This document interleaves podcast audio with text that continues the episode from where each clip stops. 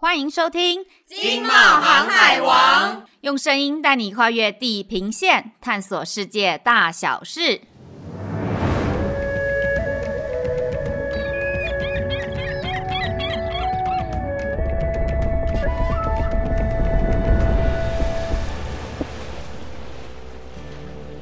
观众朋友，大家好，我是外贸协会市场处的 Amy。今天很高兴再邀请到从美国旧金山刚回来的外贸协会赖文义专委来为我们分享美国新创和创新的一些观点。赖专委您好，您好。因为您从旧金山回来，旧金山是这个全球非常知名的这个新创科技公司。旧金山的新创和创新的这个部分呢，是全球首屈一指的城市。一个矽谷 GDP 呢，相当于整个法国，甚至更高。请主任可以谈一谈旧金山高科技的群落，让我们了解这些群落和台湾科技岛之间连接有什么值得台湾借鉴的地方。谈到旧金山的新创和创新哦，我个人有一些感受，就是在我到任后大概两。年多哈，何美月前部长曾经率团有到西谷来参访，在那个时候我有办了一个活动，一个研讨会。那我在上面我就做了一个简报。那我那个简报是用很简单的英文，就是跟大家做探讨。那探讨的目的就是，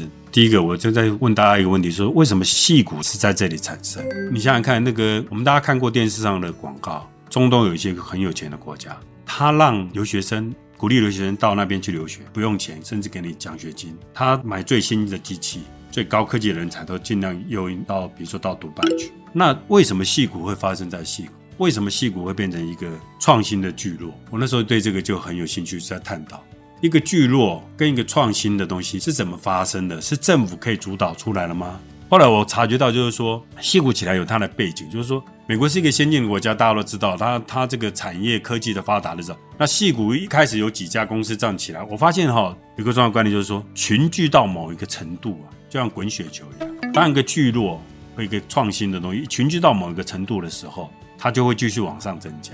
那所以你政府的力量、厂商的力量，所以矽谷它已经在很早以前已经群聚到一个相当的程度。所以今天戏骨不管怎么样发展，大家印象中就是要最新的东西就是到矽谷，要最好的人才就会在矽谷。甚至他们这些创投，他们在讨论的时候，他们认为下一个趋势没办法预测，是 blockchain 吗？是那个区块链 A AI 吗？可是他们大家有个共同的结论是什么？虽然不知道下一个最大的趋势改变人类的趋势是什么，可是他们觉得会发生在矽谷。也就是说，为什么？因为他过去一直在这边累积，全世界所有创新的人、最高科技的人，他们都愿意到矽谷。那美国的政策、矽谷的这些公司的企业文化都欢迎这些人，所以创新自然而然在这边滚雪球。所以，我们国家的政策也是想要朝这方面去做。矽谷可以复制吗？可以复制到中东吗？可以复制到台湾吗？我觉得用复制这个点来讲是不适合。可是它的形成的原因跟精神，我们可以去理解的话。在参足我们自己的优势，我觉得这一点才是最重要。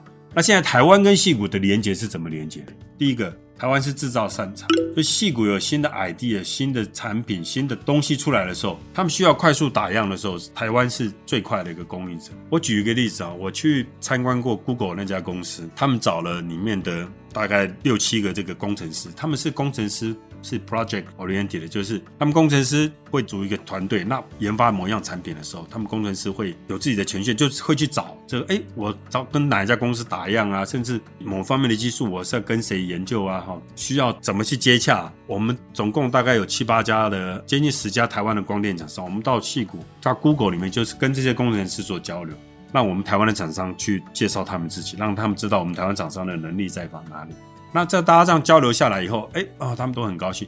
期间最后，他们这个主办单位的这个案子的这个 leader 呢，他就跟我讲了一个案例，我就觉得听了心有戚戚焉。就是说，他说他们的 Google 以前有个案子，刚开始在做的时候，案子需要的产品量不多。那我们的厂商那时候他有找过我们一些厂商，那厂商觉得说量太少，他比如说五个十个，他们没办法配合。后来呢，Google 的这个工程师逼不得已就找到大陆厂商去，那去找大陆厂商，大陆厂商就说哦好，我配合你。那 no no no no no。弄到后面，这案子越来越大，那就做起来。那重点是什么？大陆这家公司后来也做起来。然后呢，大陆这家公司最后发生财务危机啊，不行了。最后是 Google 也把它拉起来。为什么？因为他就跟 Google 那个案子就 b 斗了很深。也就是说，我们跟他在连接的时候，要以长期的心态。我们被国际分工，以往是分工在量产，量产快速交货是以我们的优势。可是呢，到了下一个世纪的时候，是一个 value added 的市场，所以我们要有更长期的经营的心态。所以我是鼓励，就是我们的厂商，如果跟矽谷高科技合作的时候，尽量能够，你就算没有合作成功，交个朋友，你也可以接受到最新的讯息。那每个阶段也会新的 information 出来，这一方面也是不错的一个一个 connection。还有就是说，我们的厂商要跟矽谷连接呢，我是建议是说，如果公司有余力的话，哈，至少要派一个人到戏谷去，在当地至少待个几个月以上，不要叫像我们台语叫做问导游，你去站一下站一下。你是感受不到的。戏谷有个特性，就是说人都很开放，他们那边几乎都不打领带，很少人在打领带，很开放，很自由。然后还有个特色是，他们对 information、对 idea。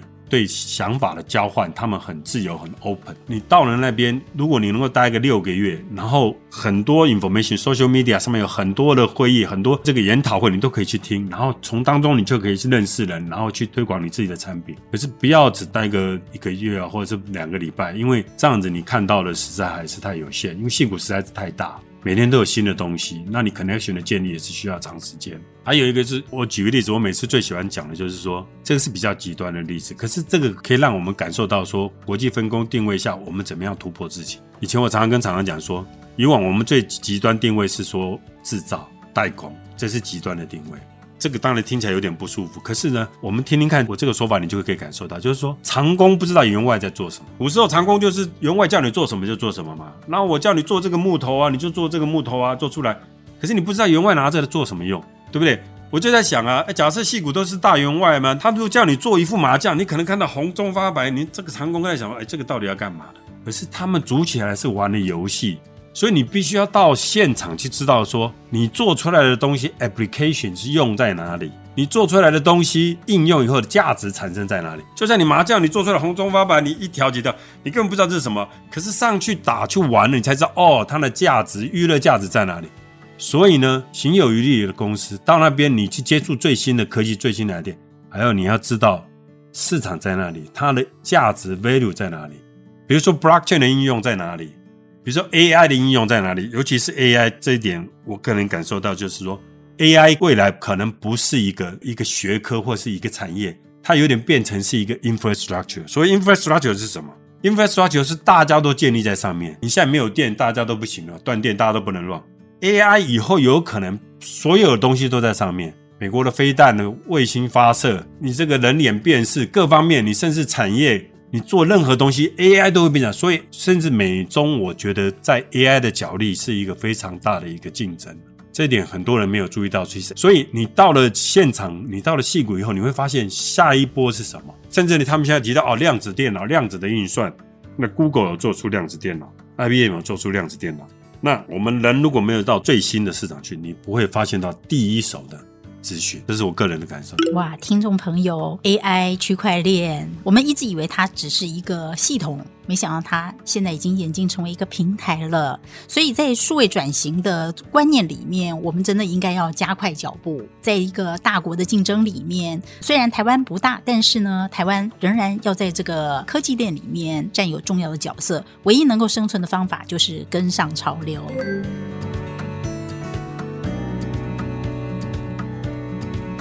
我们讲哈，矽谷有几大啦，就是说毕业生哈，大学毕业生、研究所毕业到矽谷，它就有大概四大。第一个就是说 Google 嘛，Facebook、Apple。那以前是讲那个 LinkedIn 哈，那现在讲 Netflix。那这些年轻人一毕业以后，他们希望到这些公司，是因为第一个这些公司他们给他很好的待遇，第二个就是说他们有比较自由发展的空间呐。那当然，Google 呢是它收入很稳定，它鼓励它的员工去创新，就异想天开，怎么样去想，然后你有什么在企业内创作、企业内去创新、去创业都非常鼓励的。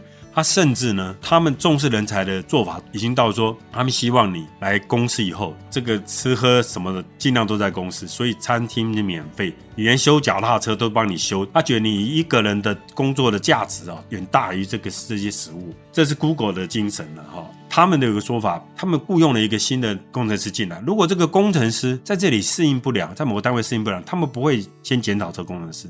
他们会先检讨这个组织架构，他们非常重视人才，他们录取你非常难，可是一进来以后，他希望你能够发挥最大的效用。那再来就第二个公司，比较呃，Facebook，Facebook 的企业文化跟 Google 有一点不同。第一个，Facebook 的节奏比较快，这个原因是因为 Google 的获利很稳定，它从社群已经很大的获利。那 Facebook 呢？它当然也是有蛮大的独占的，可是 Facebook 它的前瞻性还是会有有一点点限制的。比如说 Social Media 大家都在做嘛，而是 Social Media 有很多一直在演变嘛，有很多，所以它后来才并了这个 Instagram。再来第三家就是说 Apple，Apple 的模式又比较不一样，它是在产品上的创新，然后它的企业的这个管理非常严格了。哦，我曾经听以前他们贾博士还在的时候，就是他们这个员工哈、哦。就一个东西的 deadline 没没有达到就离职了。那贾伯斯走了以后，他们的这个没有像以前那么严格。可是 Apple 也感觉到他们的产品也开始有一些瓶颈，所以现在有很多 Apple Car 啦，各方面的出来。所以电动车跟自驾车呢，大家预期是在下一波的一个很大的一个商机。所以 Google 下面有一家公司叫 Waymo 啊，Waymo 它是目前全世界自驾车最先进的，它是最早。让自家车在街道上去测试，然后它是目前所谓人为干预，就是说他去测试的人不用去动手。那几千次的这个这样测试之后，人为干预次数最低的。所以威猛哈应该是做自驾车是遥遥领先。这个对其他的就是我有去试坐过威猛的车子啊。那他们那个时候在测试的时候，我坐在那边就是他们就开始跟我解释，就是说他当一个车子他现在开的时候，突然路边有一部车，路边有一部车，他往左转的时候哈。我们正常人不是会往左转再往右回来吗？他那个转的时候，那个动作就有点比较唐突，就有点感觉说数学上不连续，就感觉唐突一下，然后又转回来。可是他们说他们一直在改进，一直改进啊。所以那 Waymo 也是唯一这个自驾车，他们所有的东西都自己做，比如说 LiDAR，LiDAR 这个光学雷达，他们是自己做。那 Uber 也在弄自驾车，啊，Lyft 也在弄自驾车。所以他们自驾车有很多，比如说第一级、第二级到最高是第五级嘛。所以，Lift 这家公司，他自己有另外一家公司，专门叫做 Lift Five 自驾车第五级，在做这个事情。那矽谷现在自驾车已经有人在用来送货这一块。目前，我觉得我们应该密切注意，就是说自驾车跟电动车的这个应用啊。矽谷的公司，第一个就是说，他们重视人才，他们对人的价值非常重视啊。那第二个，矽谷的这个工程师，这些人才，他们也是跳来跳去啊，所以他们会这个薪水的福利各方面都会比价的。所以等于说，戏骨，我觉得他们是它的 value 是在人的价值上，是在 IP 的价值上，是在脑筋的产生的价值。是，我觉得听起来戏骨真的是没办法复制，它是独一无二的，因为种种的环境、思维，还有各方面的情境，都是一种难以想象的境界。刚刚主任有一直提到，在这么知识密集环境里面，又非常强调开明、开放，这真是一个怎么讲难以想象的这个完美融合。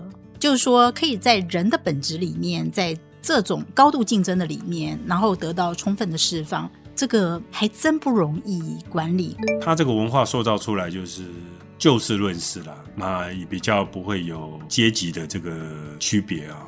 比如说，像我知道 Facebook 那个创办人马克·祖博，他也会跟这个他们的员工。那时候我去拜访的时候，听台湾的工程师讲，大概是一个礼拜、两个礼拜，他会跟所有的员工们就开会啊啊，然后大家可以讲出他所想要讲的事情。就是他们理解到，就是说创新是要创意来的，那创意你必须要不要有压抑。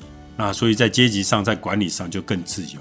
那你自由是不是代表说，哎，那会管理会不会松散？可是他们在录取员工的时候，在机制的训练，在工作机制上的要求的规划的时候，又能够顾及到这一点。我觉得管理哈，这个高科技的公司，它的管理其实也可以值得我们去参考、去研究的，因为它能够产出比较高附加价值的产品，它能够吸引好的人才。他一定在管理上，他必须要与时俱进，他才有办法能够 match，不然他管理这么多的员工，那要产出好的产品、好的这个价值、好的服务。所以我常常到了这些高科技公司的时候，我就很好奇，我就问他说：“诶，那你们这个考评啊，你们的管理是怎么样啊？”那像 Google 他们就是说，比如说有 peer value，或者是说有不是很死板的那种，我觉得就是说他们有弹性哦。Google 是一个很有弹性的公司，那 Facebook 就是比较。有时效性，因为 Facebook 它的产出哦比较有时间压力，那 Apple 就是比较高压，因为他们的这个 schedule 跟那个产品的出来的那个品质的要求就比较高压。那一般整个矽谷的公司跟我们台湾公司最大的不同就是比较开放、比较自由，沟通比较平面化，给我感觉是这样。那他们应用高科技方面，还有新的资资讯的这个收集哈，各方面还有很多研讨会，他们举办非常多的研讨会。那这一方面，人 information 的这个交流，这个充分的这个吸收交换哦，比我们这边快很多，是我个人的感觉。我觉得这种想法也是非常前瞻。他在这个选人的时候，会非常非常开明的，从多点的、从多面向的去考评一个人，然后进来的时候就让他充分的发挥。可以和公司一起成长。我觉得矽谷的许多的成功经验似乎都有这样的一个基因和一个模式。我再举两个例子来，一个就是说，在矽谷哈有一个案子，就是有一个这个新创团队呢，他到矽谷去，这个我都是听别人讲的啦。他到矽谷去的时候去做 pitch 的时候，然后上面有很多 VC 嘛，哈，VC 就是这个创投嘛，创投就是风险投资者，创业投资。这家新公司在讲的时候，他就说，哦，这这这，然后他大家问，那你这个案子失败了几次？他说，哦。我失败了十十一次了，然后那个华人创投就想说，哦，那失败那么多次，我看那就算了，我就不投资你。然后那个老外创投就说，好吧，他听听就，哎，你讲的还不错，然后他就要投资他。然后他就想说，哎，为什么让你要投资他？他的观念跟我们想的不一样。他说，你同一个案子你已经做了十一次失败了，所以表示你未来在失败的风险是降低了。所以我们的想法跟他们是不一样，就是说他会想说，哎，你失败这么多次了，所以你接近成功了啊，这是一第一个观点。第二个就是说我常听到他们讲一句话，就是说 fail fast，快速的失败，就是说你一个案子一个创投一家公司出来的时候，一个人创一个公司。很可能第一家公司失败，第二家公司失败，第三家公司失败，或是你一个产品出来，一个 idea 出来，就是说你要快速的失败，就是说你不要一出来的时候你就扭扭捏捏，然后什么都不敢尝试，光是害羞害怕，然后没有资源，你上面拖拖拖拖拖，就像走一个迷宫一样。如果你走很快，每次都碰壁，你的速度够快，很快就找到出口了。如果你慢吞吞的才碰壁，慢吞吞来碰壁，人家已经找到出口。所以他们有个观念，不怕失败。可是呢，如果你要失败，你可以 fail faced 然后尽快拿你所有的资源、所有的关系来验证你这个想法、你这个 idea、你这个产品是不是正确。所以快速的失败，fail fast 也是一个他们一个很重要的观念。哇，fail fast 真的是对我来说，今天真的是一个新的观念的启发哎。请问和湾区人谈生意也要有这种想法吗？就是即使失败也要快速一点。您可不可以提点一些台湾人要注意和湾区人谈生意要注意哪些事呢？哦，湾区人其实就是科技人啊。那科技人就是第一个，他们讲话很直接，因为就是谈事情嘛，谈 idea，谈产品嘛。那当然会有主观的对错，所以当然讲话会很直接。你不同意，你也可以讲不同意。他们很欢迎 direct，很直接。第二个就是说 to the point，你讲话能够又有重点，又简要。再来就是他们速度很快，沟通速度。还有就是说他们很 casual，他们就是说很 relax，他们就是说哎，会以比如说喝咖啡啦、喝茶聊天的方式来交流。不会说很 formal，就是说，因为他们觉得在谈话中，在在沟通当中可以吸收到很多 information，所以不一定说啊要正经八百的去坐下来才是那个真正的。像我们到了 Facebook，他有个做那个扩增视野那个，忘记那这个是 Oculus 哈，他们主管跟我们在聊的时候也都是很 relax 啊，你感觉看不出来他是一个主管，就是二三十岁的，然后大家坐下来就。很轻松哦，所以第一个你不要打领带，你打领带你反而会让人家觉得很拘谨啊。就是你放轻松，然后就像交朋友一样，我就是就以交朋友的角度去谈生意哈，在湾区是是很好的做法，是蛮特别的交朋友，但是讲话又要耀言不凡，最好越直接越好。可是我们一直觉得直接是一种不委婉或者不礼貌，在湾区不会这样想吗？不会，如果我觉得你对事情啊，直接不代表出路嘛。我们可以讲说，我听到了你这些 information，我听到了你这些 idea。可是另外一个我的想法，可能这这个方面也可能是不是也是一个可能？我觉得他们都会欢迎你不同的意见，因为他们觉得不同的意见、不同的资讯是会创造价值。我非常可以感受到，大部分在湾区的企业非常欢迎不同的想法，因为这个地方是新创。创新很发达的地方，所以新的东西一出来的时候是跟别人不一样。所以你讲不一样的东西的时候，人家已经习惯听不一样的东西。你听到不一样的东西的时候，人家不会一下就排斥。谁知道 Google 会大好，对不对？谁知道 Facebook 会大好？当初他们出来的都没有人知道啊。所以这些弯曲的这些很多企业，他们都是创业过，成功几失败很多次，然后后来发达了以后，自己来做创投，所以他们对新 idea、新东西的接受度是非常高的。是的，尊重和聆听不同的声音，而且呢，欢迎不同的意见，这是我今天学到最大的一个收获。而且即使失败的话，也快一点失败啊，然后这样才能够做最好的成功准备。所以呢，我的收获在今天里面真的很谢谢赖主任给我们这么大的一个启发。想请问赖主任，您在旧金山工作里面，您个人认为最大的收获是在哪里呢？这四年多下来，我知道了，就是说一些科技的趋势了哈。那也知道说以后怎么样继续去掌握一些科技的趋势，还有感受到就是说一个新的科技跟一个新的应用，它对人类生活的改变跟未来会带来的商机这一方面，我听多了看多了，会感觉到就是说在这方面的判断力会有进步。那就是说因为常常看到新的公司啦，比如说 VR 的应用啦，AI 的应用。那那你会感受到说，因为矽谷毕竟是这个人类科技最最前端的地方，你会感觉到说，掌握薪资跟新的应用的这个能力有进步。那再来就是说，对于这个高科技公司的管理也有感觉到一种收获了，就是说，什么样的管理会让好的人才产生大的效益？产生它的创造力，还有它大公司彼此之间的竞争。比如说，就感受到像我买过一个产品，那个 Alexa 就是 Amazon 出的那个智能的那个 speaker 哈，你可以可以问到任何问题。然后另外一个叫 Google Google Home Google Mini，那 Alexa 出来的时候是最红。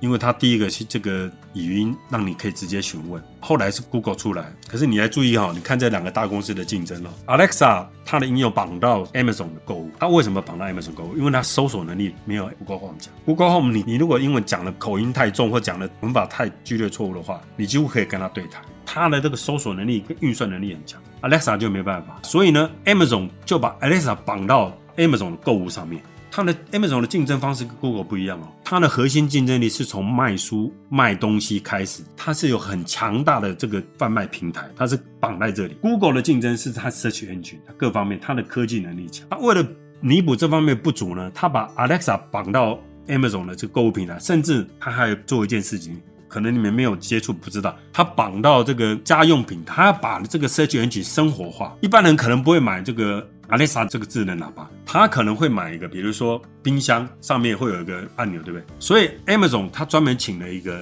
华人，这个人我也去拜访过，他专门找台湾做这种家用品或者是说小东西哈，然后他也有开模能力的，因为他要绑，比如说 Alexa，他就可以把它绑在玩具上面了，它可以绑在洗衣机上面啊，它可以绑在你的饰品上面啊。如果你我们就算冒险受赠品上面可以绑个 Alexa，它把他这个核心，他就应用到。说 Amazon 是一个 marketing 比较强的公司，所以你看他从这个，他就嗅觉到说，哎，这个 marketing 可以绑到其他地方。Google 是一个有钱的公司，所以它让人一直在做很多前端的科技开发。比如说，他砸了很多钱做威威马自驾车，那个是要花很多钱、很高的科技。所以你可以感觉到这两家公司在碰到类似产品的时候，它的定位在这里就岔开来。所以没有什么尖端科技与否，只有它适用在哪一个场域里面最适合，呃，可以带给消费者最大的价值。美国的行销真的是让人家觉得叹为观止啊！这也是今天又学到了非常多的点。今天真的非常谢谢呃赖主任跟我们分享美国，美国国真的是让人家。从科技，那从这个思维的方式呢，会非常尊敬这个国家，因为它是尊敬每一个个人开始啊，这是今天最大的收获。非常谢谢赖主任，谢谢。今天谢谢收听，也欢迎每周二锁定《经贸航海王》，谢谢。谢谢观众朋友们收听，谢谢，再见。好，再见。